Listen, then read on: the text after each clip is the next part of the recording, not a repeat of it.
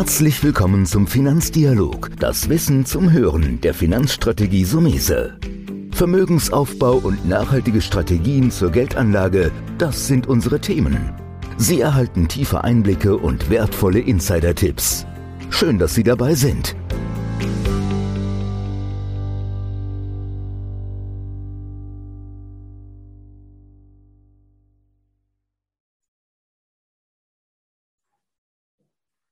Heute sprechen wir über nachhaltige Geldanlagen und nicht aus dem Blick, äh, was ist ein guter Investmentfonds oder wo kann ich mein Geld anlegen, sondern vielleicht wesentlicher und tiefgründiger über das Thema Siegel und Labels.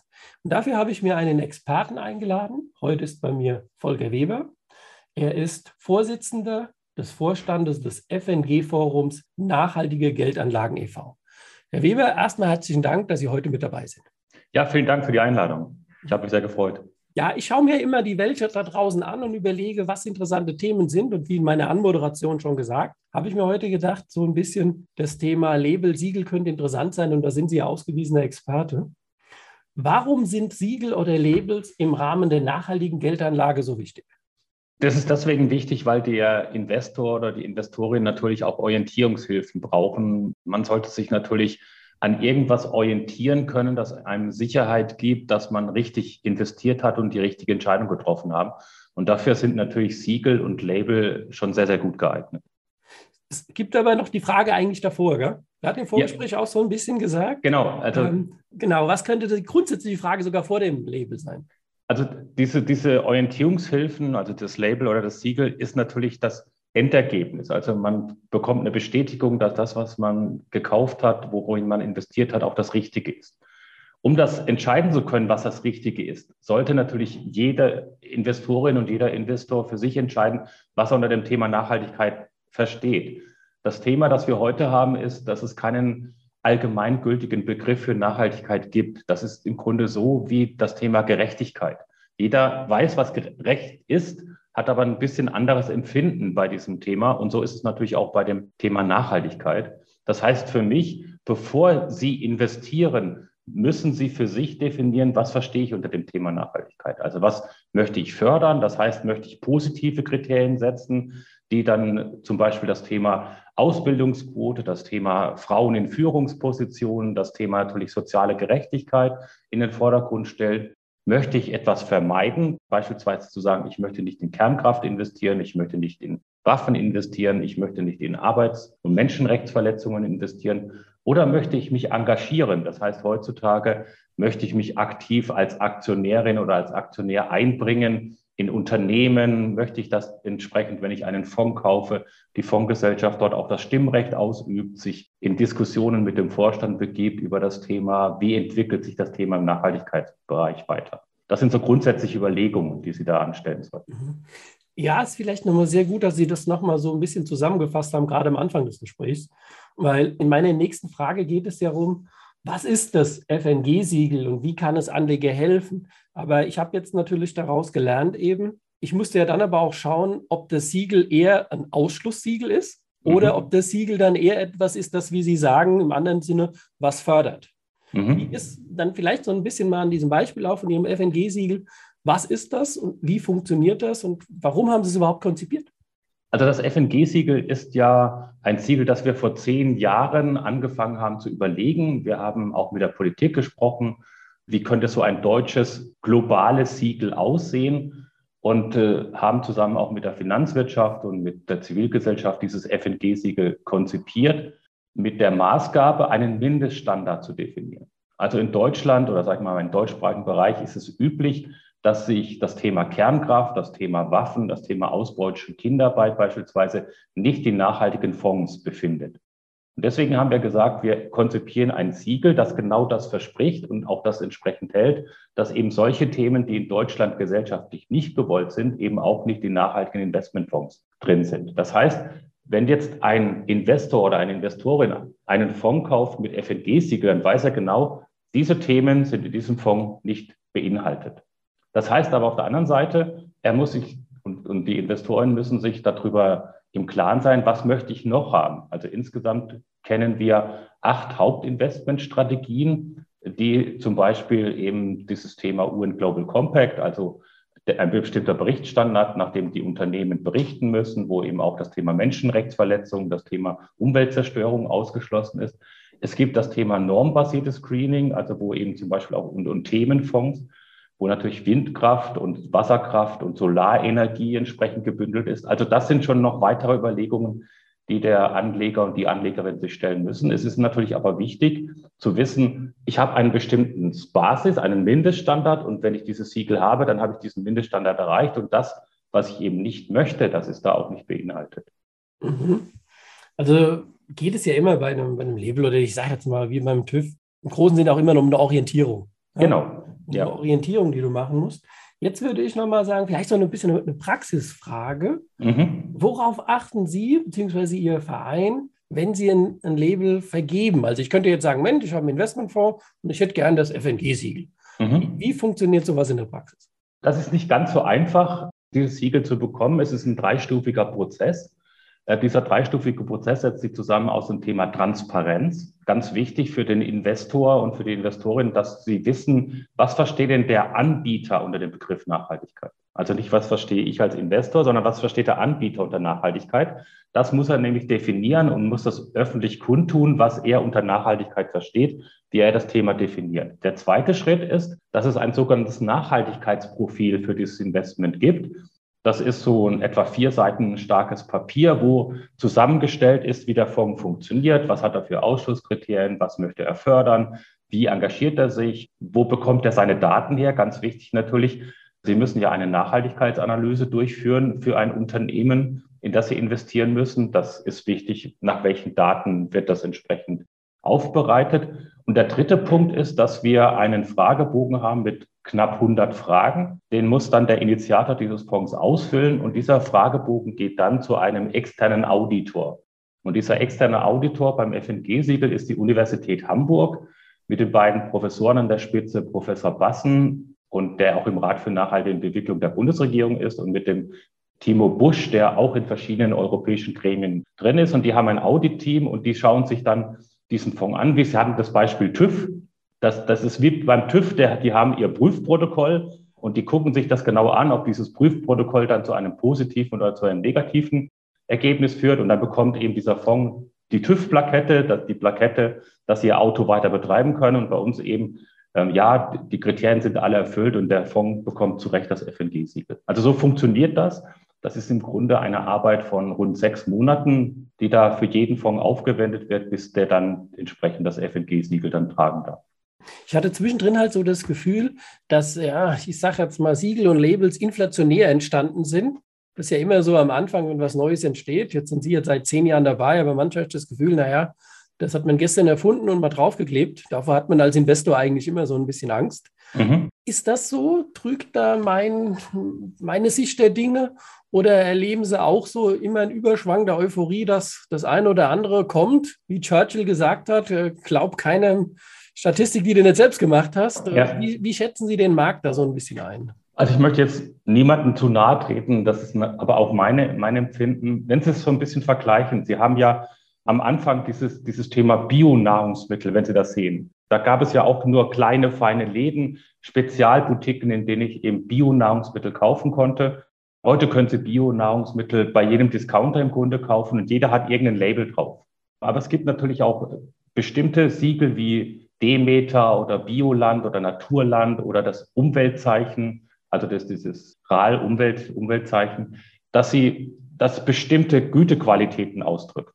Und genauso ist es jetzt momentan bei den Geldanlagen. Also es gibt staatliche, halbstaatliche oder Siegel wie das FNG. Es gibt in Frankreich zwei staatliche Siegel, es gibt in Österreich das österreichische Umweltzeichen und es gibt in Deutschland anerkannt von der EU das FNG-Siegel. Und daneben bilden sich jetzt tatsächlich so aus marketingthematischen Gründen weitere Label, weitere Siegel.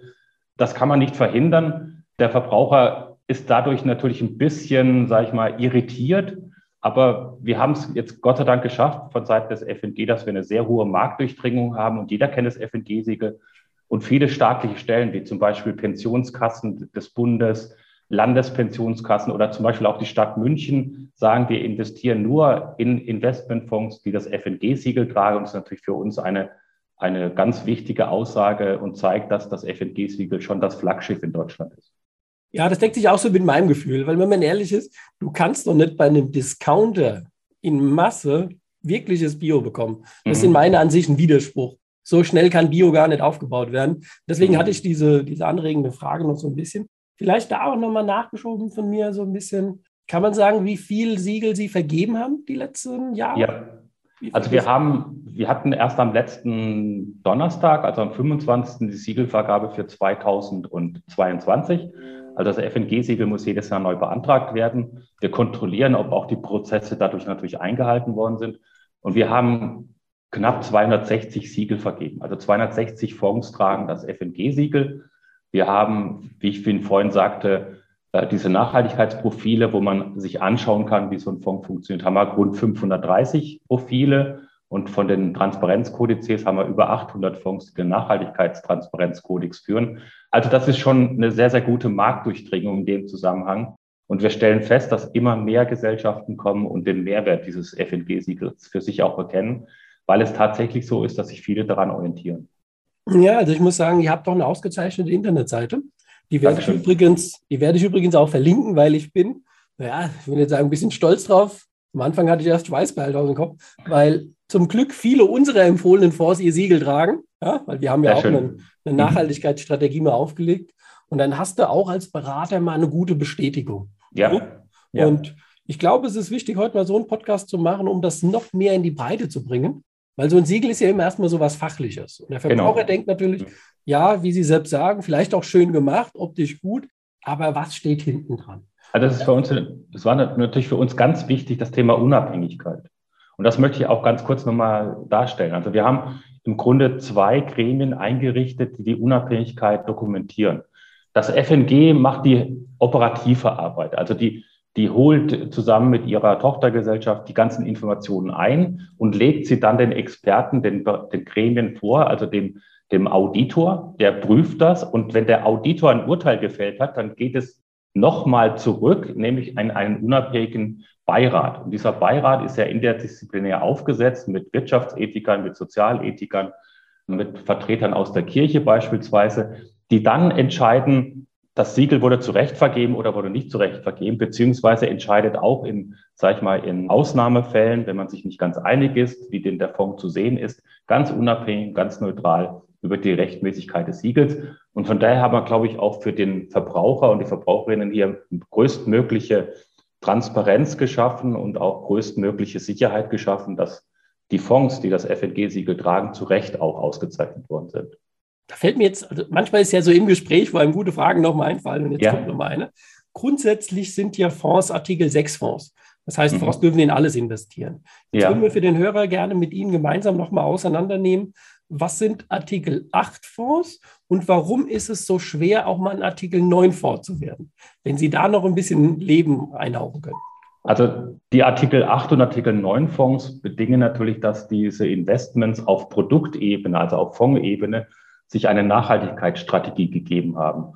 Und der Unterschied zwischen Artikel 8 und Artikel 9 ist einfach, wie intensiv messen Sie dann auch das, das Thema Nachhaltigkeit und wie intensiv fördern Sie auch die in der EU-Taxonomie ausgewiesenen Umweltziele. Da gibt es ja insgesamt acht, äh, sechs Ziele, Entschuldigung, sechs Ziele.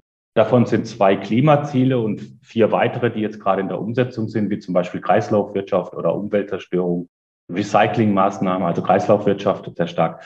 Und diese Artikel 8 und Artikel 9 Fonds sollen dann, vor allem die Artikel 9 Fonds, sollen sich eine Benchmark setzen und dieses, diese Erreichen der Benchmark dementsprechend auch monitoren, also entsprechend auch messen und dann kundtun. Und im Moment ist es einfach so, deswegen ist es schwierig, äh, Artikel 9 Fonds zu bringen, die richtige Benchmark für sich zu entwickeln und vor allen Dingen auch diese Taxonomie ist noch nicht zu 100 Prozent fertig. Das heißt, Sie können noch gar nicht genau bestimmen, wie sie entsprechend dieses Messverfahren setzen müssen. Deswegen sind viele eben auf Produktebene Artikel 8 Fonds, die für sich eine Nachhaltigkeitsstrategie festgelegt haben und die dann entsprechend in den nächsten Jahren, wenn die Taxonomie fertig ist, sicherlich die nächste Stufe erklimmen und dann Artikel 9 Fonds werden. Mhm. Ja, ich war nämlich auf einer Podiumsdiskussion und habe das mit vier Gesellschaften mal versucht mhm. zu greifen und mein mhm. Status war da auch, den Sie gerade noch mal beschrieben haben dass acht kein Thema ist und neun, ich will nicht sagen, in der Schwebe ist, aber man muss auch ehrlich sein, das ist ja alles ein Prozess, der entsteht. Genau, ja. Und dieser Prozess, der entsteht, der ist angestoßen Der ist auch gut so. Und damit komme ich im Grunde zu meiner letzten. Darf ich noch, darf ich noch ganz kurz eine Anmerkung machen?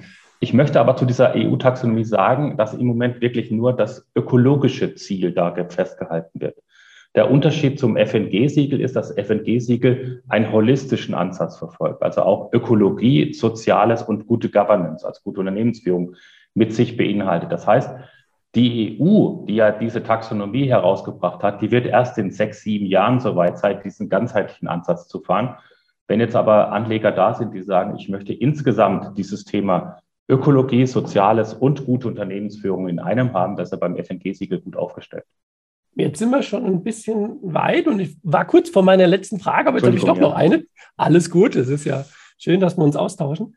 Jetzt klingt es blöd, aber die Abkürzung FNG, ja. Wofür steht die und warum habt ihr diese Abkürzung genommen? Also das, der ausführliche Name haben Sie vorhin gesagt, Forum Nachhaltige Geldanlagen. Wir sind ja 20 Jahre alt und unsere Gründungsväter, übrigens äh, zwei Professoren von der Univers Goethe-Universität in, in Frankfurt, damals 18 Gründungsmitglieder, die wollten tatsächlich ein Forum schaffen, wo man sich über das Thema ethisch-ökologische Geldanlagen austauschen kann. Und deswegen ist der Name Forum entstanden. Das ist heute sage ich mal, nicht mehr ganz so. Wir sind doch ein, ein, ein, sehr professioneller Verein geworden mit über 230 Mitgliedern mittlerweile, wachsen weiter stetig und haben uns dann entschieden, das, die Abkürzung FNG zu nutzen, weil das ist einfach auch griffiger, kommt einem schneller und besser über die, über die Lippen. Aber der, der Austausch, der Forumsgedanke ist heute wieder aktuell, gerade wie Sie eben sagten, über die neuen EU-Regulierungen, über die, das, was von der BaFin entsprechend kommt da müssen wir uns mit unseren Mitgliedern austauschen. Also von daher ist auch das, das Thema Forum heute wieder ein sehr en focus.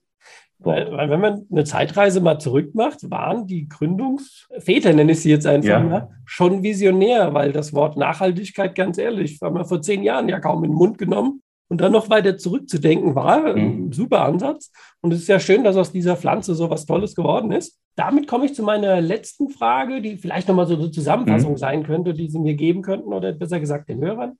Ja. Welchen Tipp könnten Sie Anlegern bei der Auswahl von nachhaltigen Fonds neben dem Siegel geben? Sie haben es ja eben schon ein bisschen angedeutet, klar. Mhm. Erstmal primär das Siegel, aber vielleicht nochmal so ein, so ein Fazit, wie Sie am Eingangsstatement so ein bisschen was zusammengefasst haben.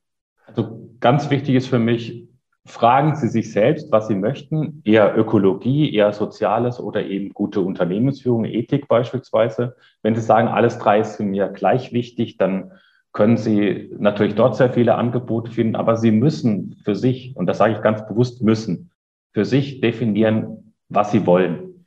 Das müssen Sie auch. Ähm, Im kommenden Jahr kommt ja eine neue Gesetzgebung. Das heißt, die Kunden und die Kundinnen werden nach ihren Nachhaltigkeitspräferenzen gefragt. Und da sollte jeder, der investieren möchte, schon für sich entschieden haben, was bin ich da für ein Typ. Also ganz wichtig, überlegen Sie sich, was verstehen Sie unter Nachhaltigkeit und alles andere ergibt sich dann automatisch. Da finden Sie dann die richtigen Angebote. Ja, das ist doch nochmal ein super Fazit an der Stelle, Herr Weber. Vielen, vielen Dank, dass Sie heute ein bisschen Licht Ihnen. auch eine interessante Welt gewirkt und heute mit dabei waren. Ich danke Ihnen recht herzlich. Vielen Dank. Das war der Finanzdialog, das Wissen zum Hören der Finanzstrategie Sumese. Natürlich ist dieser Podcast keine Anlageempfehlung, denn jede Anlageentscheidung muss individuell getroffen werden. Idealerweise ist sie Teil einer ganzheitlichen Strategie, die exakt zu Ihnen passt. Dazu müssten wir uns persönlich kennenlernen. Besuchen Sie uns auf sumese.de